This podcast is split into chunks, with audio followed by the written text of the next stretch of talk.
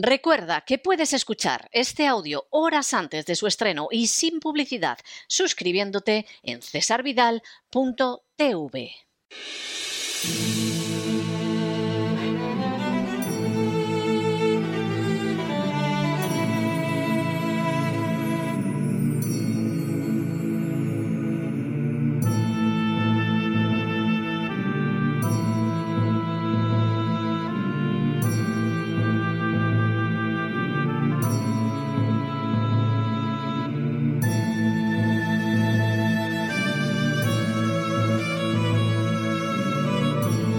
La voz con César Vidal, desde el exilio.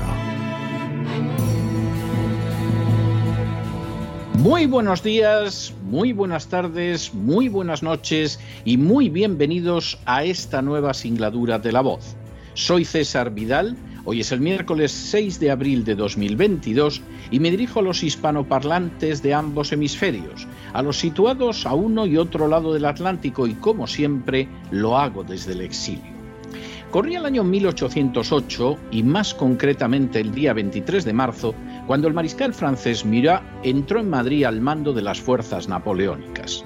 En apenas unos días, el mariscal de Napoleón consiguió que tanto Carlos IV como su hijo Fernando VII acabaran en Francia, donde se convirtieron en meros cautivos del emperador francés. Mientras tanto, en España, las autoridades se plegaban a los deseos de Francia, a la que se insistía en presentar ante la opinión pública como una nación aliada.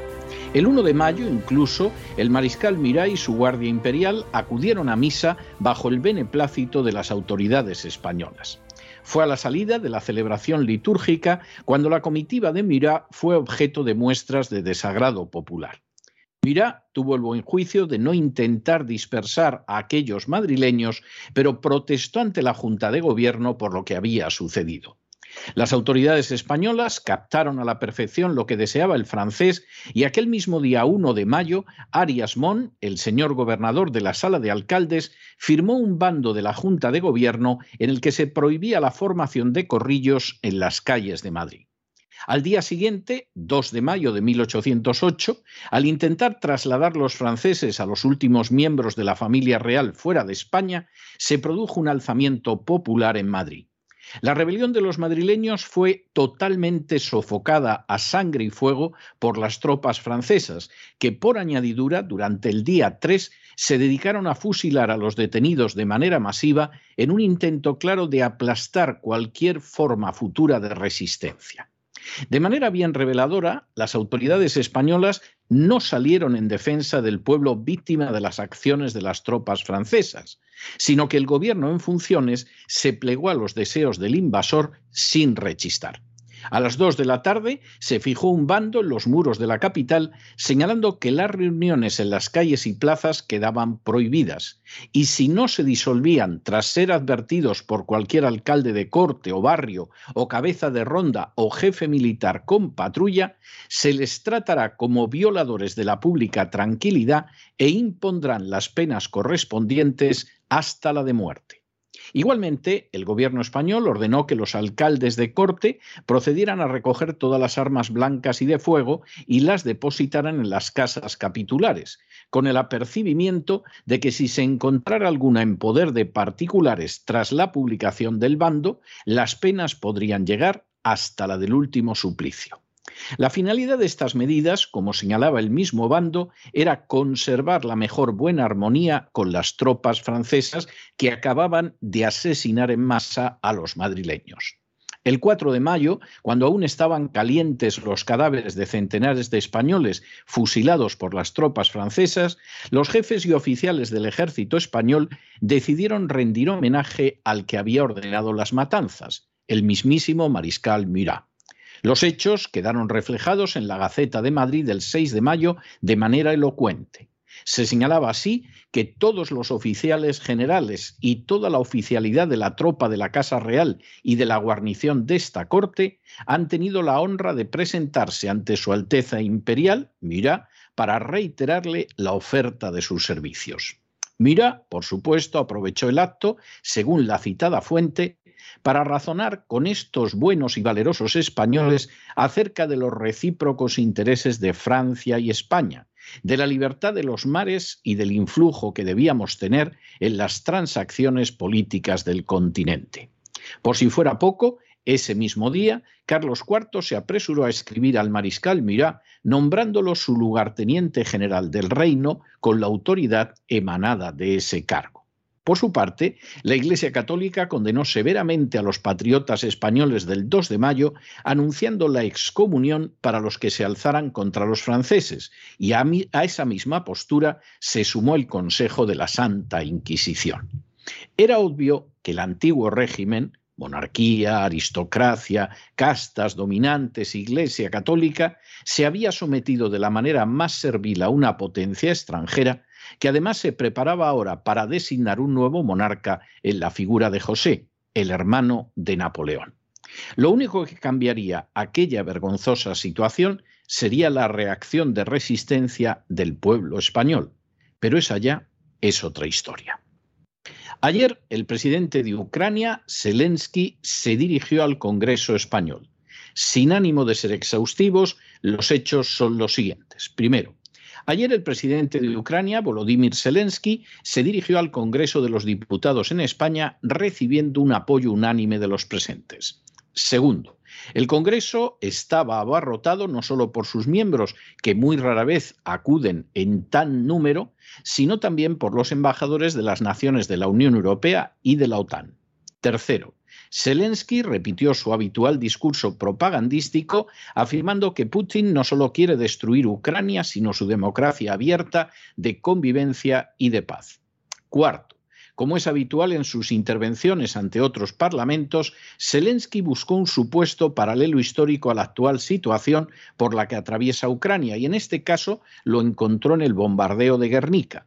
Así afirmó que estamos en abril de 2022, pero parece abril de 1937 en Guernica. Quinto, Zelensky señaló que Rusia venía agrediendo a Ucrania desde el año 2014 y subrayó que ahora se está produciendo una agresión a gran escala que ya dura 41 días. Sexto, Zelensky insistió en que Rusia quería destruir al pueblo de Ucrania y que además deseaba dominar toda Europa, por lo que exigió sanciones más duras. Séptimo. De manera bien reveladora de la seguridad con que actuaba Zelensky ante el Congreso y el Gobierno de España, se permitió atacar a aquellas empresas españolas que aún seguían comerciando con Rusia. Octavo, de esa manera, Zelensky mencionó expresamente a Porcelanosa, a la empresa de explosivos Maxam y Serkove. Y Serkove. Noveno. Zelensky agradeció a España su solidaridad, pero pidió todavía hacer mucho más. Décimo. El discurso de Zelensky fue seguido por un nutrido aplauso de los diputados puesto en pie, aplauso que incluyó desde a la izquierda a los proetarras de Bildu, a los golpistas catalanes, a los comunistas y a Podemos, para pasando por el Partido Socialista, Ciudadanos y el Partido Popular, incluir también a Vox. Un décimo. El presidente Pedro Sánchez quiso aprovechar la intervención de Zelensky y tras impedir que cualquier otro político de la Cámara pudiera tomar la palabra, pronunció un discurso en el que afirmó que España seguiría aplicando las sanciones más duras contra el régimen de Putin. Duodécimo. Pedro Sánchez aceptó la versión de lo sucedido en Mariupol proporcionada por la propaganda ucraniana, a pesar de los desmentidos de corresponsales occidentales en la zona. Décimo tercero. Pedro Sánchez confirmó que políticamente nuestro país apoyará esas sanciones, la ayuda humanitaria y también continuará enviando equipamiento militar. Décimo cuarto. Pedro Sánchez manifestó también su compromiso de apoyar a Ucrania a entrar en la Unión Europea, señalando que la esperanza de Ucrania está en Europa, pero también la de Europa está depositada en Ucrania. Y quinto, privados de su oportunidad de lucimiento, los políticos de otros partidos intentaron también beneficiarse del episodio. Así, Inés Arrimadas, de Ciudadanos, en una parte después del acto, exigió el envío de más armas a Ucrania. El episodio vivido ayer en el Congreso de los Diputados con ocasión del discurso del presidente ucraniano Zelensky dejó de manifiesto una vez más hasta qué punto el régimen español es un cadáver y hasta qué punto España, a marchas forzadas, está dejando de ser una nación libre, independiente y soberana. Para cualquier persona medianamente informada, resulta obvio que Zelensky es un sujeto enormemente corrupto que ya antes de llegar a la presidencia figuraba en los papeles de Panamá. Resulta obvio que Zelensky ocultó a Donald Trump documentación que inculpaba en graves delitos a Hunter Biden y posiblemente al mismo Joe Biden. Resulta obvio que Zelensky ha cerrado tres televisiones en Ucrania antes de la guerra simplemente porque no se le sometían. Resulta obvio que Zelensky tiene desde hace un año detenido al principal jefe de la oposición en el Parlamento. Resulta obvio que Zelensky ha ilegalizado a 11 partidos políticos. Resulta obvio que Zelensky ha impulsado la primera ley racista europea desde las leyes nazis de los años 30. Resulta obvio que Zelensky ha permitido contra la legalidad internacional que se levanten laboratorios de armas bioquímicas en territorio ucraniano laboratorios, por cierto, en cuya construcción colaboró el hijo de Joe Biden. Resulta obvio que Zelensky ha condecorado y nombrado para cargos importantes a conocidos nazis ucranianos. Resulta obvio que Zelensky está utilizando a unidades militares nazis que perpetran gravísimos crímenes de guerra contra soldados rusos y contra población civil ucraniana. Resulta obvio que Zelensky no es más que una marioneta de la agenda globalista de Soros y de la OTAN, que en el año 2014 dio un golpe de Estado en Ucrania para instalar en el poder a los nacionalistas ucranianos. Resulta obvio que Zelensky ha manifestado abiertamente su voluntad de arrastrar al mundo a una tercera guerra mundial para conseguir sus objetivos. Y resulta obvio que Zelensky se puede permitir la asquerosa chulería de atacar a empresas españolas en público, algo que no se habría atrevido a hacer en ningún otro país, con el aplauso de los políticos españoles y la reacción amedrentada de esas mismas empresas que saben que no recibirán la menor protección de ningún partido español. A pesar de todo lo anterior, y quizá porque el Congreso de los Diputados en España es también una marioneta de poderes extranjeros, ayer unos escaños que rara vez reúnen a una parte importante de sus ocupantes para abordar temas de relevancia, se llenaron hasta la bandera para escuchar a Zelensky y aclamarlo calurosamente. Sin duda, ayer quedaron despejadas muchas incógnitas. El Partido Socialista, que en su día se resistió a entrar en la OTAN y que luego aceptó la permanencia bajo condiciones, ahora no es sino una marioneta de esta organización y un fiel lacayo de George Soros que dicta sus instrucciones a personajes como Pedro Sánchez o Josep Borrell. El Partido Popular, que en su día alentó la idea de que España recuperara una relevancia internacional perdida en el siglo XVII, también se ha rendido a la agenda globalista y sueña solo con formar parte de un gobierno de concentración nacional que insufle aire en un sistema muerto. Ciudadanos, que muchos concibieron como una alternativa a los dos partidos mayoritarios, es únicamente un muerto, cuyos próceres solo están buscando dónde acomodarse el día de mañana, desde un garicano que babosea de manera continua y sistemática George Soros a una Inés Arrimadas que pretende que se entreguen a Ucrania más armas, precisamente las armas que utiliza para perpetrar espantosos crímenes de guerra. Podemos, que algunos concibieron como la gran esperanza regeneradora de la política española, no es a día de hoy sin una terminal más de la agenda globalista, aunque eso sí, dejando de manifiesto que en contra de lo que afirma cierto tipo de burda propaganda, Putin no es comunista. No hay nada más que ver cómo aplaudieron con entusiasmo a Zelensky. El Partido Comunista Español, integrado en Izquierda Unida, que hace décadas era llamado el Partido porque constituía la única fuerza de oposición real a Franco, también se ha rendido a la agenda globalista, al igual que su homónimo cubano, ha abrazado públicamente la Agenda 2030 y no dudó en aplaudir a rabiar a Zelensky. Los terroristas de Bildueta y los golpistas catalanes también aplaudieron a Zelensky confiados seguramente en que un día Cataluña y Vascongadas se podrán separar de España de la misma manera que Ucrania lo hizo de Rusia y que para ello recibirán respaldo internacional.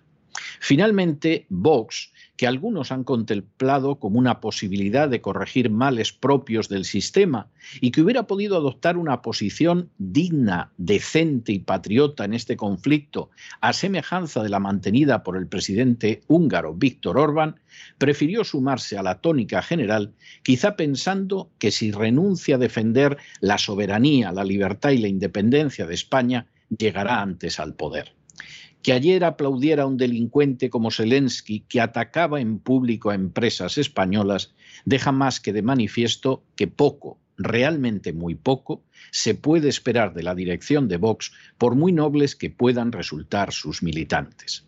Se trata de un espectáculo patético que no corrige el que algunos hayan protestado por la mención al bombardeo de Guernica en un discurso que aplaudieron en pie y donde, por cierto, se trató de una manera intolerable a empresas españolas.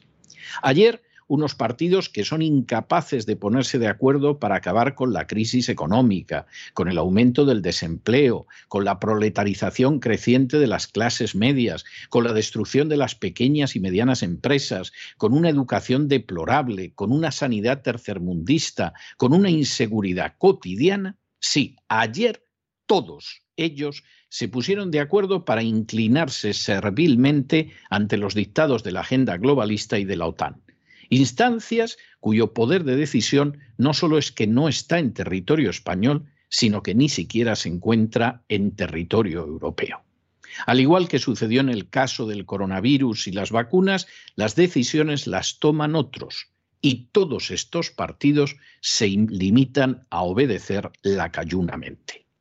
Como en aquel lejano mes de abril de 1808, todos, absolutamente todos, desde el rey hasta abajo, se han subido a la nave que conduce a España a ser un simple protectorado de fuerzas foráneas. La nación española dejará de ser libre, independiente y soberana, y de la misma manera que en abril y mayo de 1808 se intentará castigar con la mayor severidad a aquellos patriotas que se atrevan a denunciarlo. Todos y cada uno, desde la izquierda hasta la derecha, buscan solo mantener sus poltronas y para ello, como el indigno Carlos IV y el todavía más indigno Fernando VII, como la Iglesia Católica que condenó a los patriotas del 2 de mayo o como la Junta que se ofreció al asesino Mariscal Mirá, están dispuestos a descender a cualquier indignidad. También ahora, como en 1808, la alternativa que tiene el pueblo español es la misma, o enfrentarse con esos poderes foráneos que pretenden convertir a España en un protectorado, o aceptar un destino de esclavos en una nación que ya no es ni libre, ni soberana, ni independiente. Y también ahora, como en 1808, debe saber ese pueblo que está solo y que no puede confiar lo más mínimo en las castas privilegiadas. Pero no se dejen llevar por el desánimo o la frustración, y es que, a pesar de que los poderosos muchas veces parecen gigantes, es solo porque se les contempla de rodillas y ya va siendo hora de ponerse en pie. Mientras tanto, en el tiempo que han necesitado ustedes para escuchar este editorial, la deuda pública española ha aumentado en cerca de 7 millones de euros, entre otras razones porque tiene que llenar los bolsillos de todo un Congreso que ayer se levantó a aplaudir a Zelensky y no pronunció ni una sola palabra de protesta contra un chulo ucraniano que atacaba a empresas españolas. Muy buenos días, muy buenas tardes, muy buenas noches. Les ha hablado César Vidal desde el exilio. Que Dios los bendiga.